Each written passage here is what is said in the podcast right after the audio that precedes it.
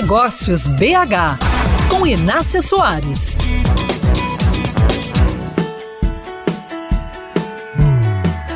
Enquanto muitas indústrias vão disputando clientes com mercadorias muito parecidas e com preços iguais ou muito próximos, outras conseguem criar produtos com diferenciais que qualificam a marca e atiram dessa briga pela prateleira de baixo. Uma das estratégias que garante esse resultado é ter insumos ou matérias-primas melhores. E se o fornecedor não está no Brasil, é preciso importar. Só que negociar com outros países traz desafios extras que passam pela distância, cultura e aduaneiras.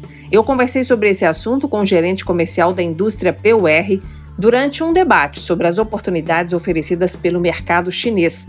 A empresa mineira fabrica soluções para transporte de materiais a granel, entre outros produtos, e está em contagem na Grande BH. Segundo Igor Lima, a empresa já importa bastante de alguns países, mas pretende ampliar as negociações com a China. Só que o país asiático traz dificuldades extras pela distância, que altera completamente os horários de comunicação, por exemplo, e pela cultura. A gente tem uma certa dificuldade quando a gente trata do mercado chinês, porque é uma economia aberta no que tange a, a exportação, a, a a captura de novos clientes e realmente e essa vibe é muito legal, mas é um mercado de certa forma fechado quando você vai buscar a informação do fornecedor em si. Você desenvolve o fornecedor, você começa a trabalhar com o cara, aí de repente não responde o e-mail, não atende o telefone, te liga três horas da manhã o cara, sabe? Essas questões que, que são complicadas. Igor Lima também me contou outras experiências com importação.